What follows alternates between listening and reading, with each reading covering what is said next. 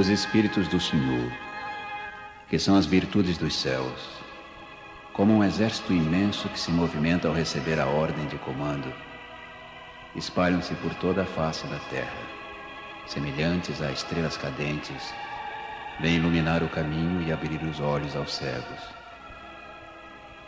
Eu vos digo em verdade que são chegados os tempos em que todas as coisas devem ser restabelecidas no seu verdadeiro sentido para dissipar as trevas, confundir os orgulhosos e glorificar os justos. As grandes vozes do céu ressoam como o toque da trombeta e os coros dos anjos se reúnem. Homens, nós vos convidamos ao divino concerto.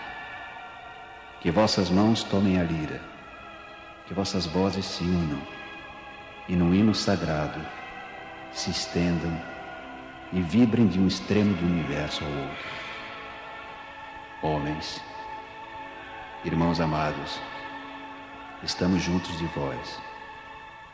Amai-vos também uns aos outros e dizei, do fundo de vosso coração, fazendo a vontade do Pai que está no céu: Senhor, Senhor e podereis entrar no reino dos céus.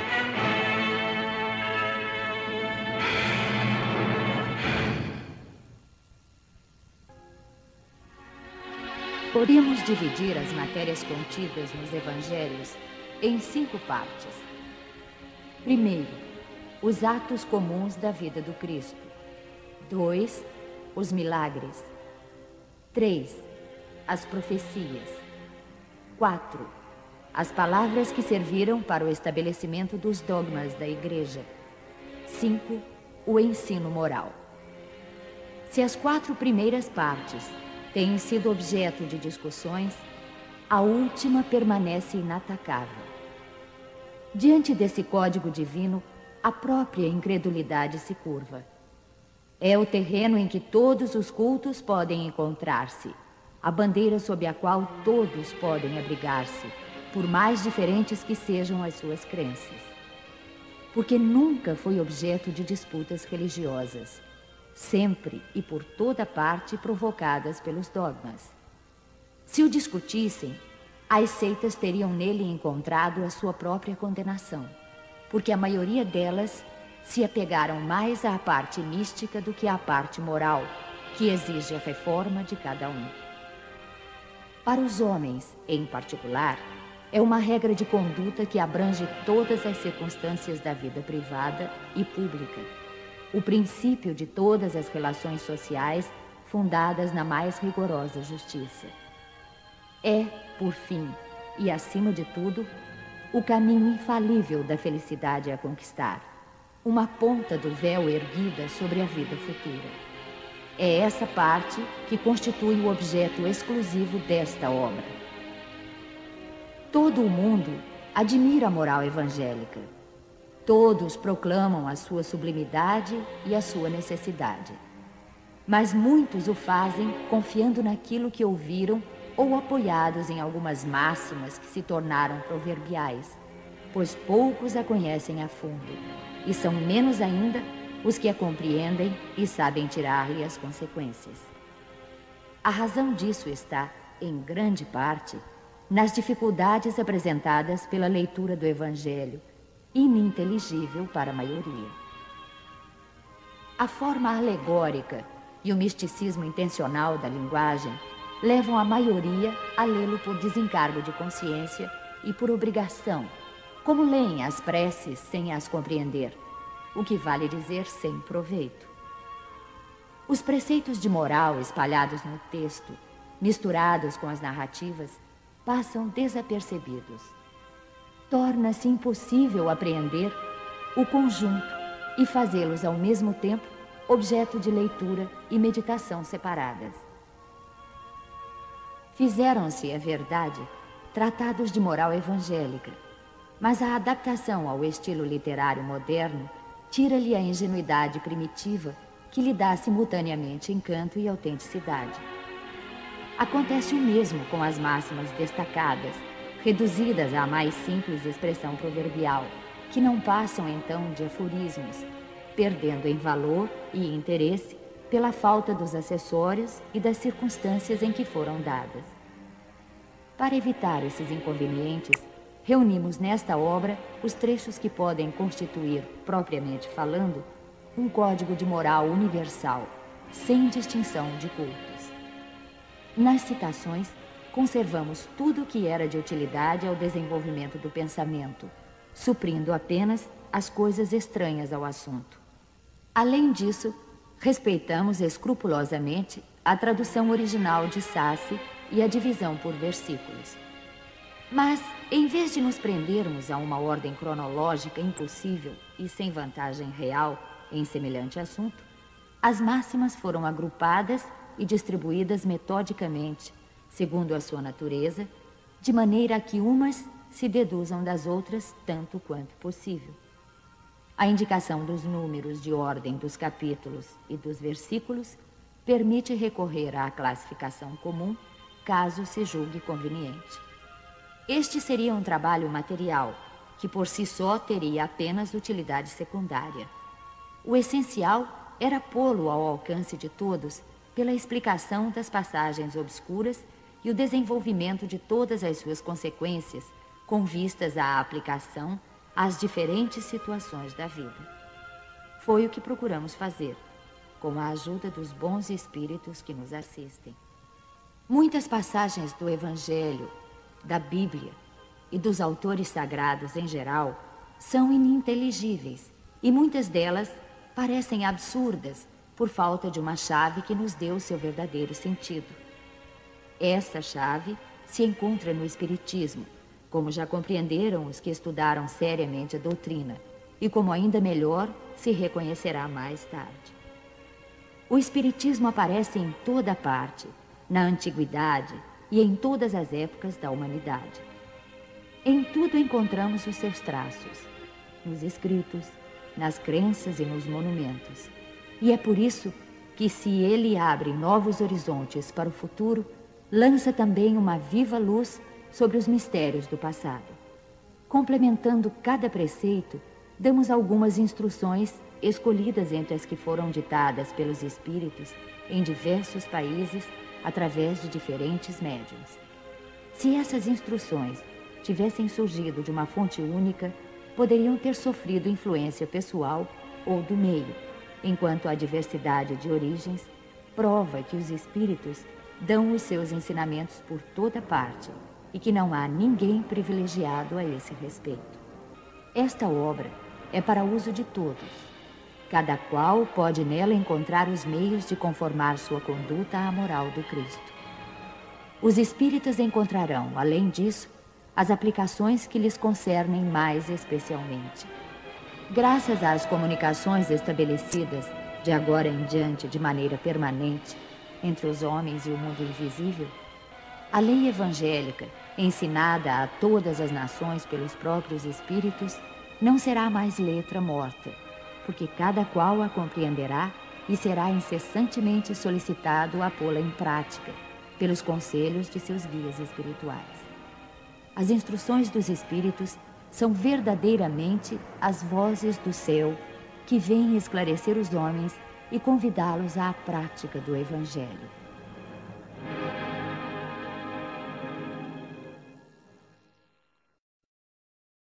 Notícias históricas. Para bem compreender certas passagens dos evangelhos, é necessário conhecer o valor de muitas palavras frequentemente empregadas nos textos e que caracterizam o estado dos costumes e da sociedade judia naquela época. Essas palavras, não tendo para nós o mesmo sentido, foram quase sempre mal interpretadas e geraram algumas incertezas. A compreensão do seu significado Explica também o verdadeiro sentido de certas máximas que, à primeira vista, parecem estranhas. Samaritanos. Após o cisma das dez tribos, Samaria tornou-se a capital do reino que se separara de Israel. Destruída e reconstruída numerosas vezes, foi sob o domínio romano sede administrativa de Samaria, uma das quatro divisões da Palestina. Herodes, chamado o Grande, a embelezou com suntuosos monumentos e, para agradar Augusto, deu-lhe o nome de Augusta, em grego, Sebaste. Os samaritanos estiveram quase sempre em guerra com os reis de Judá. Uma aversão profunda, datando da época da separação, perpetuou-se entre os dois povos que se esquivavam a todas as formas de relações recíprocas. Os samaritanos, para tornarem a cisão mais profunda e não terem de ir a Jerusalém para a celebração das festas religiosas, construíram um templo próprio e adotaram certas reformas. Admitiam somente o Pentateuco, que contém a lei de Moisés, e rejeitavam todos os livros que lhe haviam sido posteriormente anexados. Seus livros sagrados eram escritos em caracteres hebraicos da mais alta antiguidade. Para os judeus ortodoxos, eles eram heréticos e por isso mesmo desprezados, anatematizados e perseguidos. O antagonismo das duas nações tinha, portanto, como único princípio a divergência de opiniões religiosas, embora as suas crenças tivessem a mesma origem. Eram os protestantes da época. Ainda hoje se encontram samaritanos em algumas regiões do Oriente, particularmente em Naplusa e Jaffa observam a lei de Moisés com mais rigor do que os outros judeus e só se casam entre eles. Nazarenos, nome dado na antiga lei aos judeus que faziam votos por toda a vida ou por algum tempo de conservar-se em pureza perfeita. Adotavam a castidade, a abstinência de bebidas alcoólicas e não cortavam os cabelos. Sansão, Samuel e João Batista eram nazarenos. Mais tarde, os judeus deram esse nome aos primeiros cristãos, por alusão a Jesus de Nazaré. Esse foi também o nome de uma seita herética dos primeiros séculos da era cristã, que, à semelhança dos ebionitas, dos quais adotara certos princípios, misturava a prática mosaicas aos dogmas cristãos. Essa seita desapareceu no século IV. Publicanos. Eram assim chamados, na Roma antiga, os cavalheiros arrendatários das taxas públicas, encarregados da cobrança dos impostos e das rendas de toda espécie, fosse na própria Roma ou em outras partes do império. Assemelhavam-se aos arrendatários gerais e aos contratantes do antigo regime na França e aos que ainda existem em algumas regiões. Os riscos a que estavam sujeitos faziam que se fechassem os olhos para o seu enriquecimento, que para muitos eram produtos de cobrança e de lucros escandalosos. O nome de publicanos foi estendido mais tarde a todos os que lidavam com o dinheiro público e aos seus agentes subalternos. Hoje, a palavra é tomada em sentido pejorativo para designar os negocistas e seus agentes pouco escrupulosos. Às vezes dizemos ávido como um publicano rico como um publicano, referindo-nos a fortunas de má procedência. Durante a dominação romana, o imposto foi o que os judeus mais dificilmente aceitaram e o que mais causava irritações entre eles. Provocou numerosas revoltas e foi transformado numa questão religiosa, porque era considerado como contrário à lei. Chegou-se mesmo a formar um partido poderoso que tinha por chefe um certo Judas, chamado Gaulonita, que estabelecera como princípio o não pagamento do imposto. Os judeus tinham um horror ao imposto e, por consequência, a todos os que se encarregavam de arrecadá-lo. Esse o motivo de sua aversão pelos publicanos de todas as categorias, entre os quais se podiam encontrar pessoas estimáveis, mas que, em virtude de suas funções, eram desprezadas juntamente com as pessoas de suas relações, todas confundidas na mesma repulsa. Os judeus bem considerados julgavam comprometer-se ao manter relações íntimas com eles. Peageiros eram os cobradores inferiores encarregados de receber o pagamento para entrada nas cidades. Suas funções correspondiam mais ou menos a dos funcionários aduaneiros e dos cobradores de taxas sobre mercadorias sofriam também a reprovação aplicada aos publicanos em geral. É por essa razão que encontramos frequentemente no Evangelho o nome de publicano ligado à designação de gente de má vida. Essa qualificação não se referia aos dissolutos e aos vagabundos.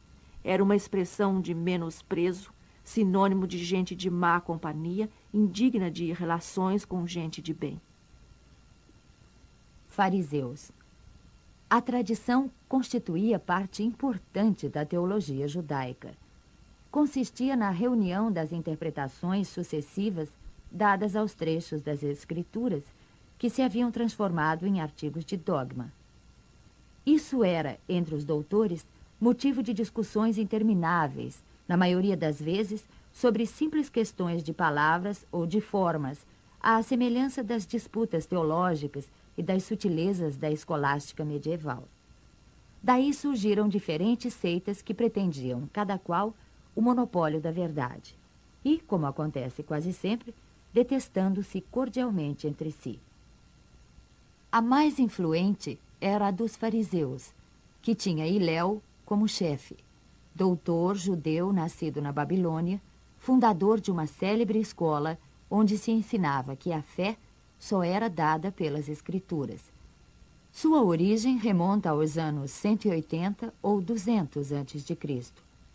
Os fariseus foram perseguidos em diversas épocas, notadamente sob o domínio de Hircano, sumo pontífice e rei dos judeus, e sob o domínio de Aristóbulo e Alexandre, reis da Síria.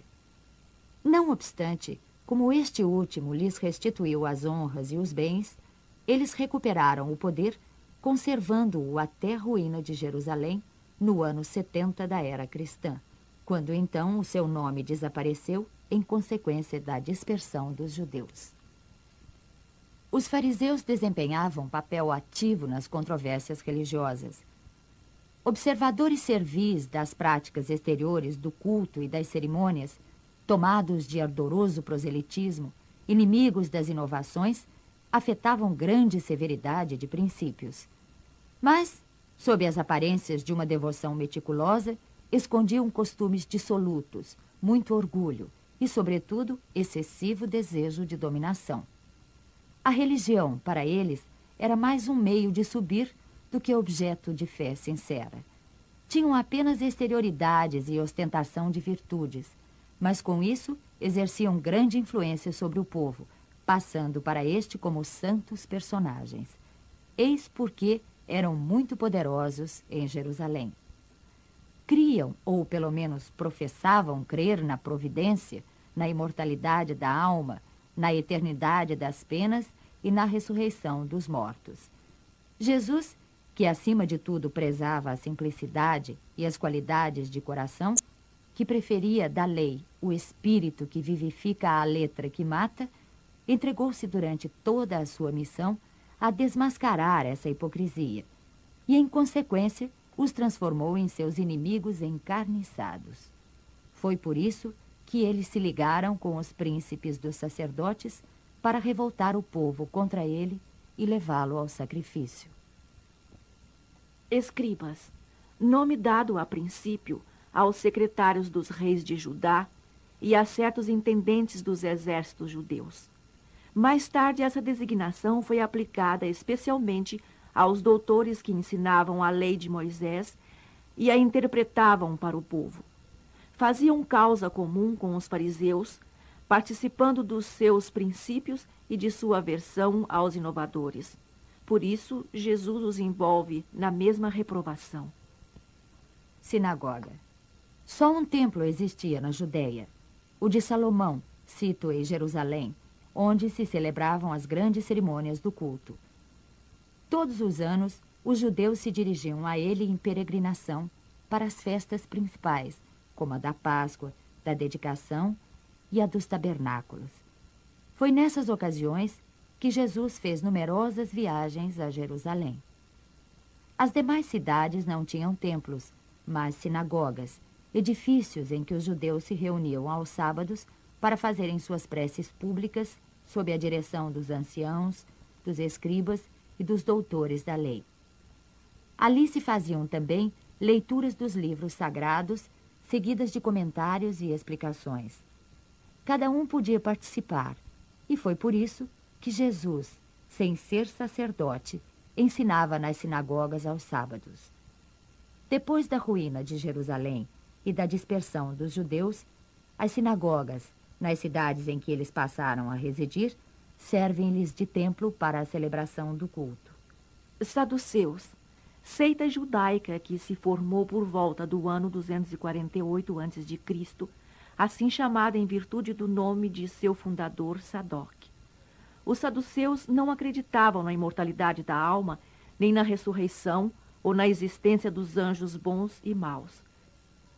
Apesar disso, acreditavam em Deus, e embora nada esperassem após a morte, serviam-no com interesse de recompensas temporais, ao que, segundo acreditavam, se limitava a sua providência.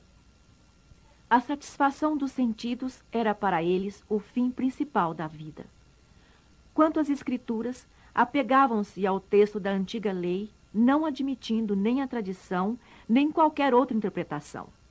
Colocavam as boas obras e a execução pura e simples da lei acima das práticas exteriores do culto. Eram, como se vê, os materialistas, os deístas e os sensualistas da época. Essa seita era pouco numerosa, mas contava com personagens importantes e tornou-se um partido político sempre oposto aos fariseus. Essênios, seita judaica fundada cerca do ano 150 a.C., no tempo dos Macabeus. Seus membros moravam em edifícios semelhantes a mosteiros e formavam uma espécie de associação moral e religiosa. Distinguiam-se pelos costumes suaves e as virtudes austeras, ensinando o amor a Deus e ao próximo, a imortalidade da alma e crendo na ressurreição. Eram celibatários, condenavam a escravidão e a guerra, tinham seus bens em comum e se entregavam à agricultura. Opostos aos saduceus sensuais, que negavam a imortalidade, e aos fariseus enrijecidos por suas práticas exteriores, para os quais a virtude nada mais era do que a aparência, não tinham nenhuma participação nas disputas dessas duas seitas.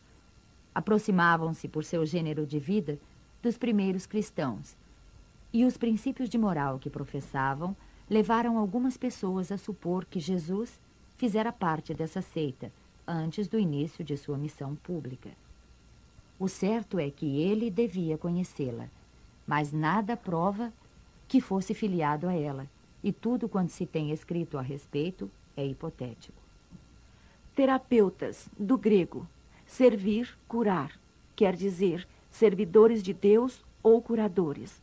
Sectários judeus contemporâneos do Cristo estabelecidos principalmente na Alexandria, no Egito.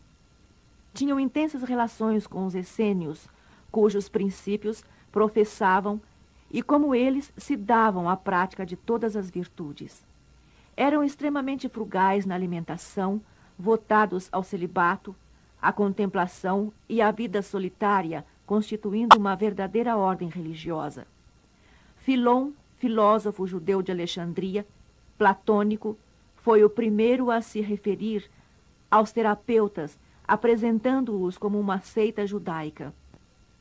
Eusébio, São Jerônimo e outros pais da igreja pensavam que eles eram cristãos. Quer tenham sido judeus ou cristãos, é evidente que, como os essênios, representavam um traço de união entre o judaísmo e o cristianismo. Sócrates e Platão, precursores da doutrina cristã, e do Espiritismo. Da suposição de que Jesus devia conhecer a seita dos essênios, seria errado concluir que ele auriu nessa seita a sua doutrina e que, se tivesse vivido em outro meio, professaria outros princípios. As grandes ideias não aparecem nunca de súbito. As que têm a verdade por base contam sempre com precursores que lhes preparam parcialmente o caminho. Depois, quando o tempo é chegado, Deus envia um homem com a missão de resumir, coordenar e completar os elementos esparsos, com eles formando um corpo de doutrina. Dessa maneira, não tendo surgido bruscamente, a doutrina encontra, ao aparecer, espíritos inteiramente preparados para a aceitar. Assim aconteceu com as ideias cristãs, que foram pressentidas muitos séculos antes de Jesus e dos essênios, e das quais foram Sócrates e Platão os principais precursores. Sócrates, como o Cristo, nada escreveu, ou pelo menos nada deixou escrito. Como ele, morreu a morte dos criminosos, vítima do fanatismo por haver atacado as crenças tradicionais e colocado a verdadeira virtude acima da hipocrisia e da ilusão dos formalismos, ou seja, por haver combatido os preconceitos religiosos. Assim como Jesus foi acusado pelos fariseus de corromper o povo com os seus ensinos, ele também foi acusado pelos fariseus do seu tempo, pois que os tem havido em todas as épocas, de corromper a juventude ao proclamar o dogma da unicidade de Deus, da imortalidade da alma e da existência da vida futura. Da mesma maneira, porque hoje só conhecemos a doutrina de Jesus pelos escritos dos seus discípulos, também só conhecemos a de Sócrates pelos escritos de seu discípulo Platão. Consideramos útil resumir aqui os seus pontos principais para demonstrar sua concordância com os princípios do cristianismo. Aos que encarassem este paralelo como uma profanação, pretendendo não ser possível haver semelhanças entre a doutrina de um pagão e a do Cristo, responderemos que a doutrina de Sócrates não era pagã, pois tinha por finalidade combater o paganismo, e que a doutrina de Jesus mais completa e mais depurada que a de Sócrates, nada tem a perder na comparação. A grandeza da missão divina do Cristo não poderá ser diminuída. Além disso, trata-se de fatos históricos que não podem ser escondidos. O homem atingiu um ponto em que a luz sai por si mesma debaixo do alqueire e o encontra maduro para a enfrentar tanto pior para os que temem abrir os olhos. É chegado o tempo de encarar as coisas do alto, com amplitude, e não mais do ponto de vista mesquinho e estreito dos interesses de seitas e de castas. Estas citações provarão, além disso, que se Sócrates e Platão pressentiram as ideias cristãs, encontram-se igualmente na doutrina de ambos os princípios fundamentais do Espiritismo. Resumo da doutrina de Sócrates e Platão. O homem é uma alma encarnada. Antes de sua encarnação, ela existia junto aos modelos primordiais, as ideias do verdadeiro, do bem e do belo. Separou-se delas ao encarnar-se e, lembrando o seu passado, sente-se mais ou menos atormentada pelo desejo de a elas voltar. Não se pode enunciar mais claramente a distinção e a independência dos dois princípios, o inteligente e o material. Além disso, temos aí a doutrina da pré-existência da alma, da vaga intuição que ela conserva, da existência de outro mundo ao qual aspira de sua sobrevivência à morte do corpo, de sua saída do mundo espiritual para encarnar-se e da sua volta a esse mundo após a morte. É, enfim, o germe da doutrina dos anjos decaídos. A alma se perturba e se confunde quando se serve do corpo para considerar algum objeto. Sente vertigens, como se estivesse ébria, porque se liga a coisas que são, por sua natureza, sujeitas a transformações. Em vez disso, quando contempla sua própria essência, ela se volta para o que é puro, eterno, imortal, e sendo da mesma natureza, permanece nessa contemplação tanto tempo quanto possível. Cessam então as suas perturbações, e esse estado da alma é o que chamamos de sabedoria. Assim, o homem que considera as coisas de baixo, terra a terra do ponto de vista material, vive iludido. Para apreciá-las com justeza, é necessário vê-las do alto, ou seja, do ponto de vista espiritual. O verdadeiro sábio deve, portanto, de algum modo, isolar a alma do corpo, para ver com os olhos do espírito. É isso que ensina o Espiritismo. Enquanto tivermos o nosso corpo e a nossa alma se encontrar mergulhada nessa corrupção, jamais possuiremos o objeto de nossos desejos, a verdade. De fato, o corpo nos oferece mil obstáculos pela necessidade que temos de cuidar dele. Além disso, nos enche de desejos, de apetites, de temores, de mil quimeras e de mil tolices, de maneira que, com ele, é impossível sermos sábios por um instante. Mas se nada se pode conhecer de maneira pura enquanto a alma está unida ao corpo, uma destas coisas se impõe: ou que jamais se conheça a verdade, ou que se a conheça após a morte. Livres da loucura do corpo, então conversaremos. É de esperar-se com homens igualmente livres, e conheceremos por nós mesmos a essência das coisas. Eis porque os verdadeiros filósofos se preparam para morrer, e a morte não lhes parece de maneira alguma temível. Temos aí o princípio das faculdades da alma obscurecidas pela mediação dos órgãos corporais e da expansão dessas faculdades depois da morte. Mas trata-se aqui das almas evoluídas, já depuradas. Não acontece o mesmo com as almas impuras. A alma impura, nesse estado, encontra-se pesada e é novamente arrastada para o mundo visível, pelo horror do que é invisível e imaterial.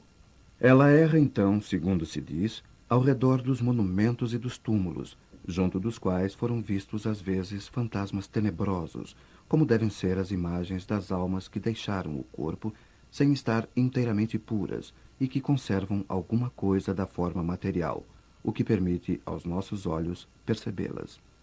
Essas não são as almas dos bons, mas as dos maus, forçadas a errar nesses lugares onde carregam as penas de sua vida passada e onde continuam a errar até que os apetites inerentes à sua forma material as devolvam a um corpo.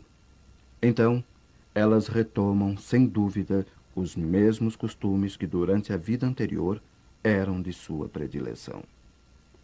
Não somente o princípio da reencarnação está aqui claramente expresso, mas também o estado das almas que ainda estão sob o domínio da matéria é descrito tal como o Espiritismo demonstra nas evocações. E há mais, pois afirma-se que a reencarnação é uma consequência da impureza da alma, enquanto as almas purificadas estão livres dela.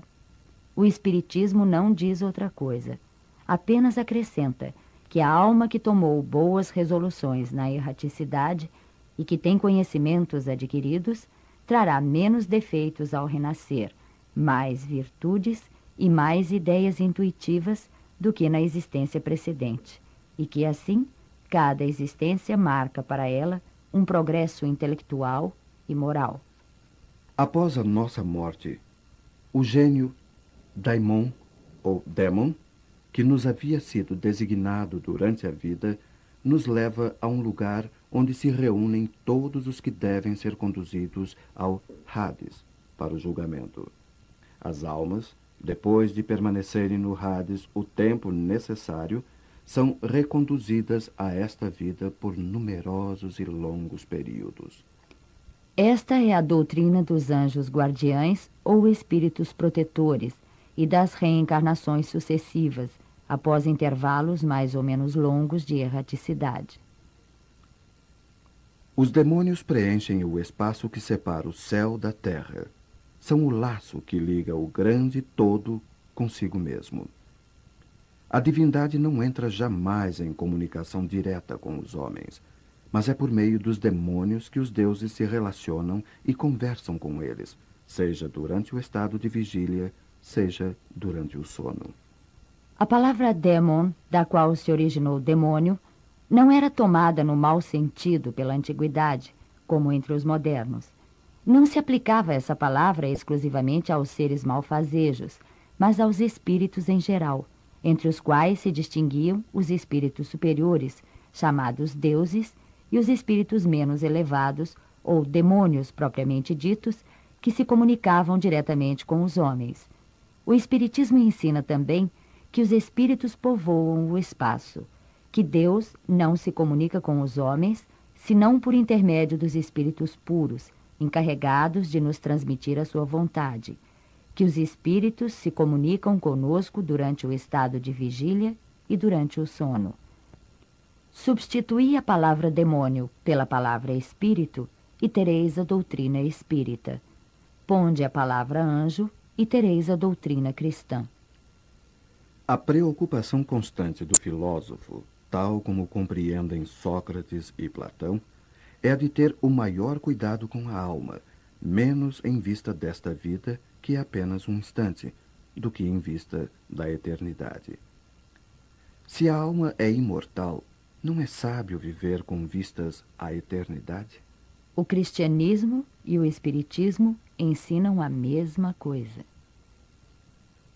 Se a alma é imaterial, ela deve passar após esta vida para um mundo igualmente invisível e imaterial, da mesma maneira que o corpo, ao decompor-se, retorna à matéria. Importa somente distinguir bem a alma pura, verdadeiramente imaterial, que se nutre, como Deus, de ciência e de pensamento, da alma mais ou menos manchada de impurezas materiais, que a impedem de elevar-se ao divino, retendo-a nos lugares de sua passagem pela terra. Sócrates e Platão, como se vê, compreendiam perfeitamente os diferentes graus de desmaterialização da alma. Eles insistem sobre as diferenças de situação que resultam, para ela, de sua maior ou menor pureza. Isso que eles diziam por intuição, o Espiritismo o prova pelos numerosos exemplos que nos põe diante dos olhos. Se a morte fosse a dissolução total do homem, isso seria de grande vantagem para os maus, que após a morte estariam livres, ao mesmo tempo, de seus corpos, de suas almas e de seus vícios.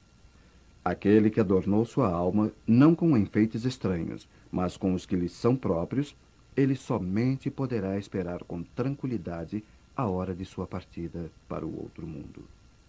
Em outros termos, quer dizer que o materialismo, que proclama o nada após a morte, seria a negação de toda responsabilidade moral ulterior e, por conseguinte, um estímulo ao mal, que o malvado tem tudo a ganhar com o nada, que o homem que se livrou dos seus vícios e se enriqueceu de virtudes é o único que pode esperar tranquilamente o despertar na outra vida. O Espiritismo nos mostra, pelos exemplos que diariamente nos põe ante os olhos, quanto é penosa para o malvado a passagem de uma para a outra vida, a entrada na vida futura. O corpo conserva os vestígios bem marcados dos cuidados que se teve com ele ou dos acidentes que sofreu. Acontece o mesmo com a alma. Quando ela se despoja do corpo, conserva os traços evidentes de seu caráter, de seus sentimentos e as marcas que cada um dos seus atos lhe deixou. Assim, a maior desgraça que pode acontecer a um homem é a de ir para o outro mundo com uma alma carregada de culpas. Tu vês, Cálicles, que nem tu, nem Polos, nem Górgias poderíeis provar que se deve seguir outra vida que nos seja mais útil quando formos para lá. De tantas opiniões diversas, a única que permanece inabalável é a de que mais vale sofrer que cometer uma injustiça, e que, antes de tudo, devemos aplicar-nos, não a parecer, mas a ser um homem de bem. Aqui se encontra outro ponto capital, hoje confirmado pela experiência, segundo o qual a alma não purificada conserva as ideias, as tendências, o caráter e as paixões que tinha na terra esta máxima, mais vale sofrer do que cometer uma injustiça, não é inteiramente cristã? É o mesmo pensamento que Jesus exprime por esta figura. Se alguém te bater numa face, oferece-lhe a outra. De duas, uma. Ou a morte é a destruição absoluta, ou é a passagem de uma alma para outro lugar. Se tudo deve extinguir-se, a morte é como uma dessas noites que passamos sem sonhar e sem nenhuma consciência de nós mesmos. Mas se a morte é apenas uma mudança, a passagem para um lugar em que os mortos devem reunir-se, que felicidade a de ali reencontrar os nossos conhecidos. Meu maior prazer seria o de examinar de perto os habitantes dessa morada e dentre eles distinguir, como aqui, os que são sábios dos que creem sê-lo e não o são. Mas já é tempo de partirmos. Eu para morrer e vós para viver.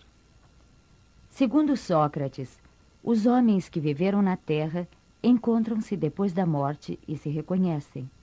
O Espiritismo nos mostra continuando suas relações, de tal maneira que a morte não é uma interrupção, nem uma cessação da vida, mas uma transformação sem solução de continuidade.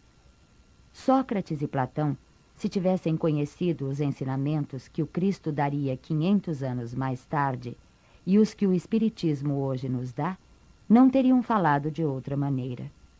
Nisso nada há que nos deva surpreender, se considerarmos que as grandes verdades são eternas e que os espíritos adiantados devem tê-las conhecido antes de vir para a terra, para onde as trouxeram.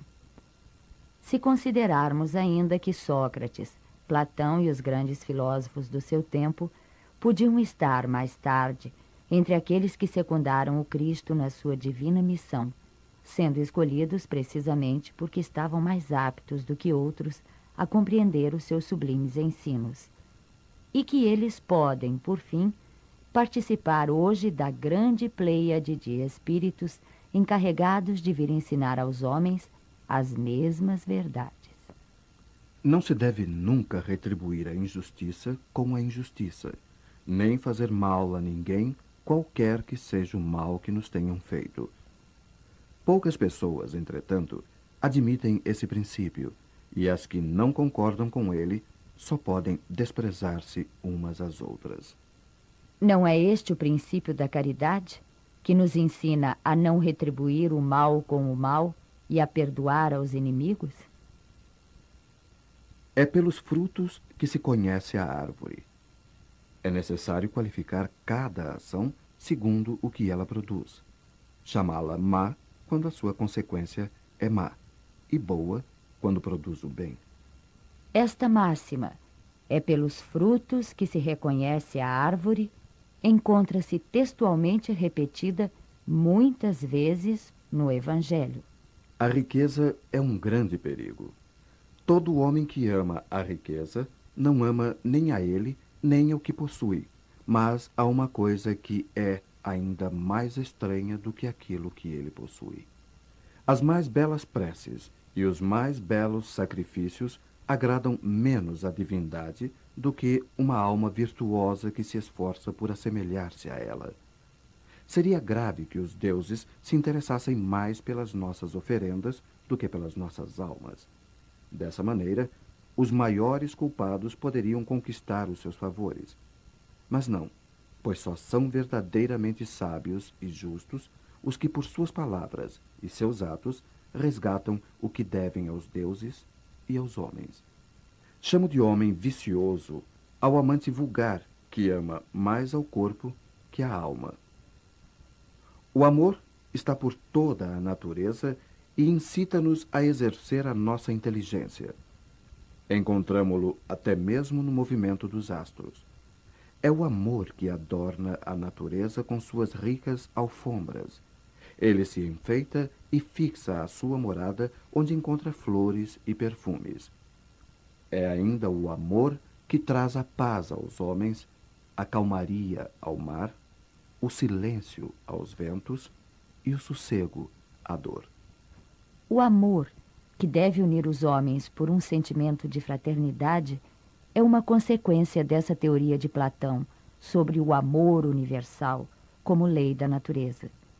Sócrates, tendo dito que o amor não é um deus nem um mortal, mas um grande demônio, ou seja, um grande espírito que preside ao amor universal, esta afirmação lhe foi, sobretudo, imputada como crime.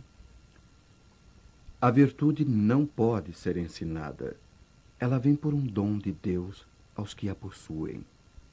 É quase a doutrina cristã sobre a graça. Mas se a virtude é um dom de Deus, então é um favor, e pode perguntar-se por que não é concedida a todos. De outro lado, se ela é um dom, não há mérito de parte daquele que a possui. O Espiritismo é mais explícito. Ele ensina que aquele que a possui a adquiriu pelos seus esforços nas vidas sucessivas, ao livrar-se pouco a pouco das suas imperfeições. A graça é a força que Deus concede a todo homem de boa vontade para se livrar do mal e fazer o bem. Há uma disposição natural em cada um de nós para nos apercebermos bem menos dos nossos defeitos do que dos defeitos alheios. O Evangelho diz: Vês a aresta no olho do teu irmão e não vês a trave no teu? Se os médicos fracassam na maior parte das doenças, é porque tratam do corpo sem a alma, e porque, se o todo não se encontra em bom estado, é impossível que a parte esteja bem. O Espiritismo oferece a chave das relações entre a alma e o corpo e prova que existe incessante reação de um sobre o outro. Ele abre, assim, novo caminho à ciência, mostrando-lhe a verdadeira causa de certas afecções, dá-lhe os meios de combatê-las. Quando ela levar em conta a ação do elemento espiritual na economia orgânica, fracassará menos. Todos os homens, desde a infância, fazem mais mal do que bem. Estas palavras de Sócrates tocam à grave questão da predominância do mal na Terra, questão insolúvel sem o conhecimento da pluralidade dos mundos e do destino da Terra, onde se encontra apenas uma pequena fração da humanidade. Só o Espiritismo lhe dá solução, que é desenvolvida logo adiante nos capítulos 2, 3 e 5. A sabedoria está em não pensares que sabes aquilo que não sabes. Isto vai endereçado àqueles que criticam as coisas de que, frequentemente, nada sabem.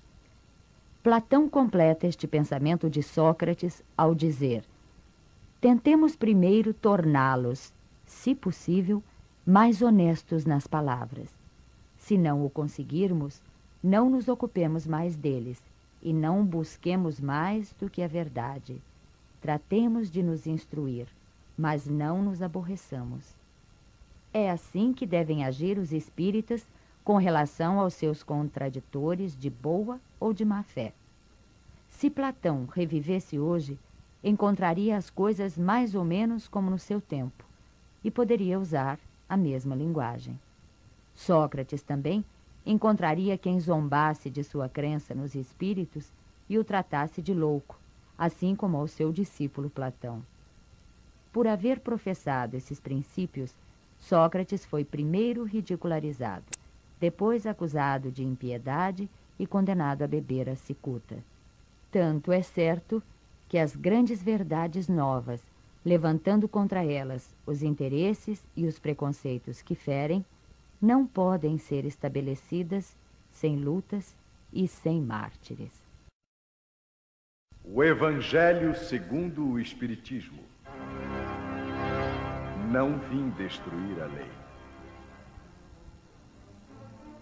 Não penseis que vim destruir a lei ou os profetas. Não vim para destruí-los, mas para dar-lhes cumprimento. Porque em verdade vos digo que o céu e a terra não passarão, até que não se cumpra tudo quanto está na lei, até o último jota e o último ponto.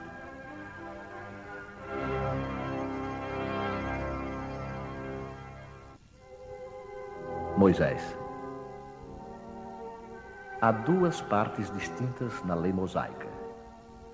A lei de Deus, promulgada sobre o Monte Sinai, e a lei civil ou disciplinar, estabelecida por Moisés. Uma é invariável, a outra é apropriada aos costumes e ao caráter do povo e se modifica com o tempo. A lei de Deus está formulada nos dez mandamentos seguintes. Eu sou o Senhor teu Deus, que te tirei da terra do Egito, da casa da servidão. Não terás deuses estrangeiros diante de mim. Não farás para ti imagens de escultura, nem figura alguma de tudo que há em cima do céu e do que há embaixo na terra, nem de coisa que haja nas águas debaixo da terra. Não adorarás, nem lhes darás culto. Não tomarás o nome do Senhor teu Deus em vão. Lembra-te de santificar o dia de sábado. Honrarás o teu pai e a tua mãe, para teres uma dilatada vida sobre a terra que o Senhor teu Deus te há de dar. Não matarás. Não cometerás adultério. Não furtarás. Não dirás falso testemunho contra o teu próximo. Não desejarás a mulher do próximo. Não cobiçarás a casa do teu próximo, nem o seu servo, nem a sua serva, nem o seu boi, nem o seu jumento, nem outra coisa alguma que lhe pertença. Esta lei é de todos os tempos e de todos os países, e tem, por isso mesmo, um caráter divino. Todas as demais são leis estabelecidas por Moisés, obrigado a manter pelo temor um povo naturalmente turbulento e indisciplinado, no qual tinha de combater abusos arraigados e preconceitos adquiridos durante a servidão no Egito. Para dar autoridade às suas leis, ele teve de lhes atribuir uma origem divina, como o fizeram todos os legisladores dos povos primitivos. A autoridade do homem devia apoiar-se sobre a autoridade de Deus.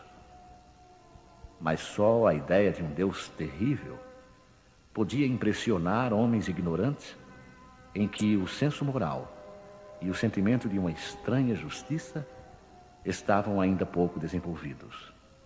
É evidente que aquele que havia estabelecido em seus mandamentos, não matarás e não farás mal ao teu próximo, não poderia contradizer-se ao fazer do extermínio um dever. As leis mosaicas, propriamente ditas, tinham, portanto, um caráter essencialmente transitório. Cristo. Jesus não veio destruir a lei, o que quer dizer a lei de Deus. Ele veio cumpri-la, ou seja, desenvolvê-la, dar-lhe o seu verdadeiro sentido e apropriá-la ao grau de adiantamento dos homens. Eis porque encontramos nessa lei o princípio dos deveres para com Deus e para com o próximo, que constitui a base de sua doutrina. Quanto às leis de Moisés propriamente ditas, ele, pelo contrário, as modificou profundamente no fundo e na forma. Combateu sem cessar o abuso das práticas exteriores e as falsas interpretações e não podia fazê-las passar por uma reforma mais radical do que reduzindo-as a estas palavras: amar a Deus sobre todas as coisas e ao próximo como a si mesmo. E ao acrescentar: esta é toda a lei e os profetas. Por estas palavras, o céu e a terra não passarão enquanto não se cumprir até o último J Jesus quis dizer que era necessário que a lei de Deus fosse cumprida, ou seja, que fosse praticada em toda a terra, em toda a sua pureza, com todos os seus desenvolvimentos e todas as suas consequências. Pois de que serviria estabelecer essa lei se ela tivesse de ficar como privilégio de alguns homens ou mesmo de um só povo? Todos os homens, sendo filhos de Deus, são, sem distinções, objetos da mesma solicitude. Mas o papel de Jesus não foi simplesmente o de um legislador moralista, sem outra autoridade que a sua palavra. Ele veio cumprir as profecias que haviam anunciado o seu advento. Sua autoridade decorria da natureza excepcional do seu espírito e da natureza divina da sua missão. Ele veio ensinar aos homens que a verdadeira vida não está na terra, mas no reino dos céus. Ensinar-lhes o caminho que os conduz até lá, os meios de se reconciliarem com Deus e os advertir sobre a marcha das coisas futuras para o cumprimento dos destinos humanos. Não obstante, ele não disse tudo e, sobre muitos pontos, limitou-se a lançar o germe de verdades que ele mesmo declarou não poderem ser então compreendidas. Falou de tudo, mas em termos mais ou menos claros, de maneira que, para entender o sentido oculto de certas palavras, era preciso que novas ideias e novos conhecimentos viessem dar-nos a chave. Essas ideias não podiam surgir antes de um certo grau de amadurecimento do espírito humano. A ciência devia contribuir poderosamente para o aparecimento e o desenvolvimento dessas ideias. Era preciso, pois, dar tempo à ciência para progredir. O Espiritismo. O Espiritismo é a nova ciência que vem revelar aos homens, por meio de provas irrecusáveis, a existência e a natureza do mundo espiritual e suas relações com o mundo material.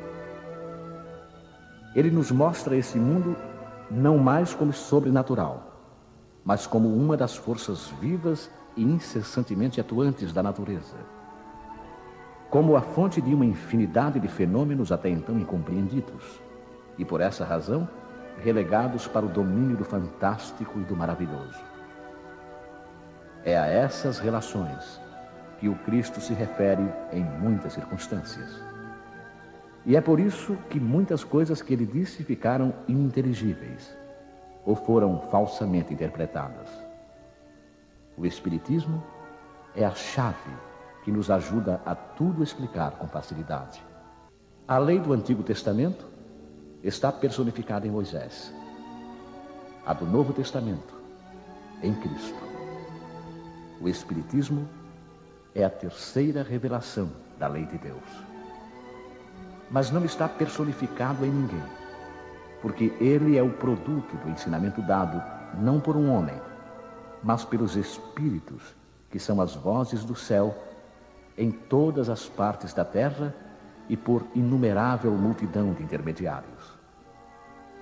Trata-se, de qualquer maneira, de um ser coletivo compreendendo o conjunto dos seres do mundo espiritual, cada qual trazendo aos homens o tributo de suas luzes, para fazê-los conhecer esse mundo e a sorte que neles espera. Da mesma maneira que disse o Cristo, eu não venho destruir a lei, mas dar-lhe cumprimento. Também diz o Espiritismo. Eu não venho destruir a lei cristã, mas dar-lhe cumprimento. Ele nada ensina contrário ao ensinamento do Cristo, mas o desenvolve, completa e explica em termos claros para todos, o que foi dito sob forma alegórica. Ele vem cumprir, na época predita, o que o Cristo anunciou e preparar o cumprimento das coisas futuras.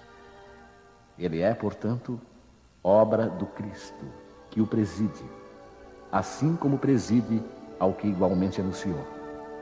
A regeneração que se opera e que prepara o reino de Deus na terra. Aliança da ciência com a religião. A ciência e a religião são as duas alavancas da inteligência humana. Uma revela as leis do mundo material e a outra as leis do mundo moral. Mas aquelas e estas leis, tendo o mesmo princípio, que é Deus, não podem contradizer-se.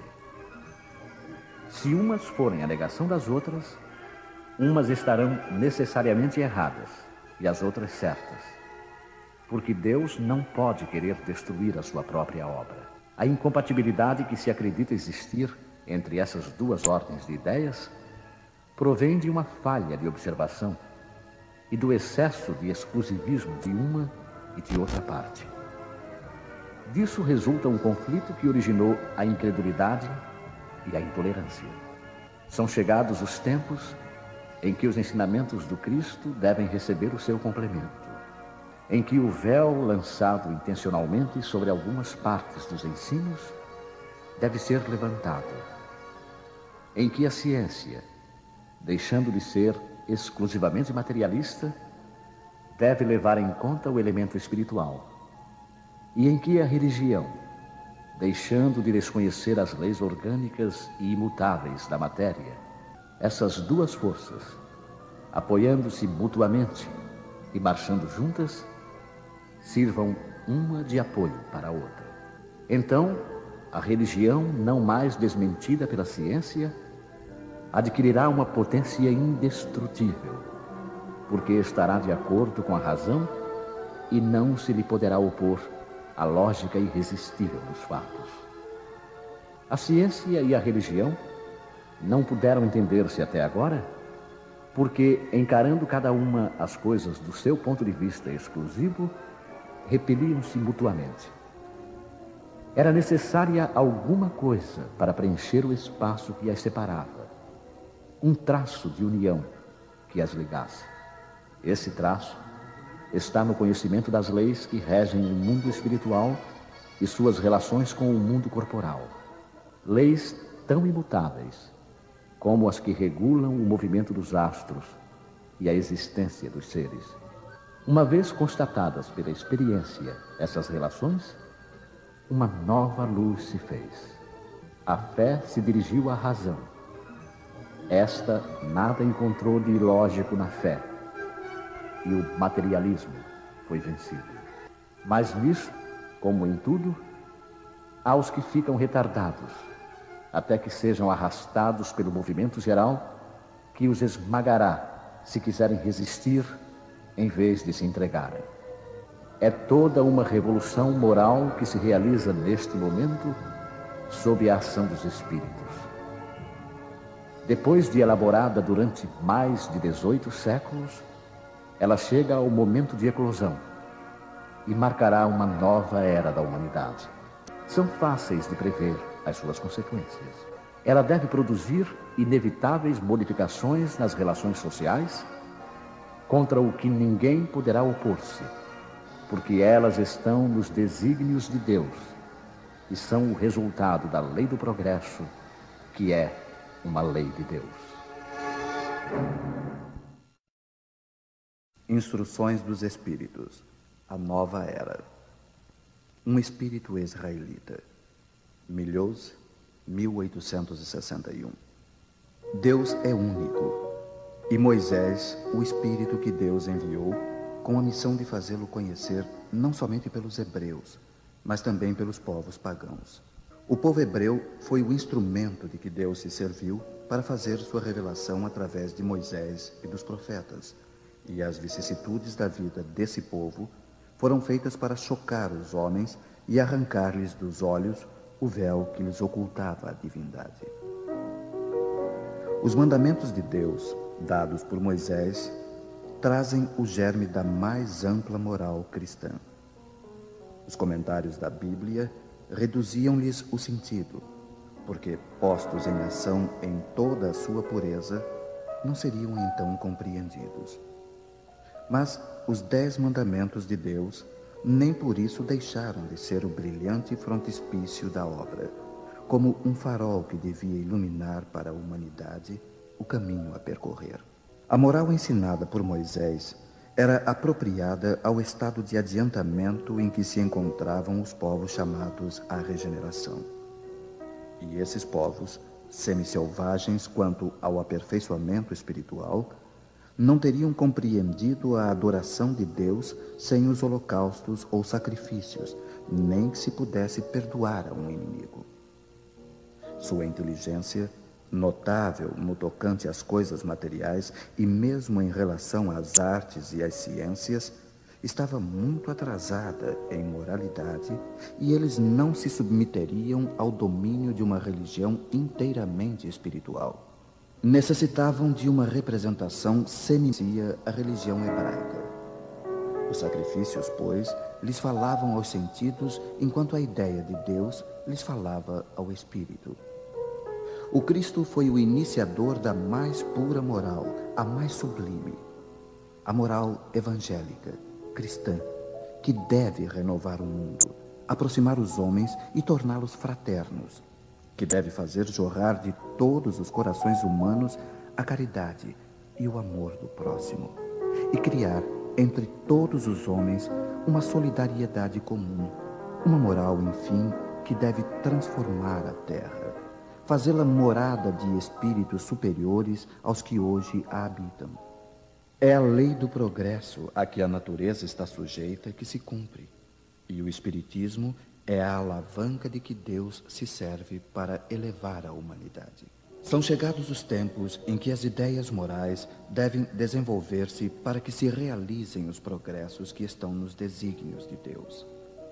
Elas devem seguir o mesmo roteiro que as ideias de liberdade seguiram, como suas precursoras. Mas não se pense que esse desenvolvimento se fará sem luta.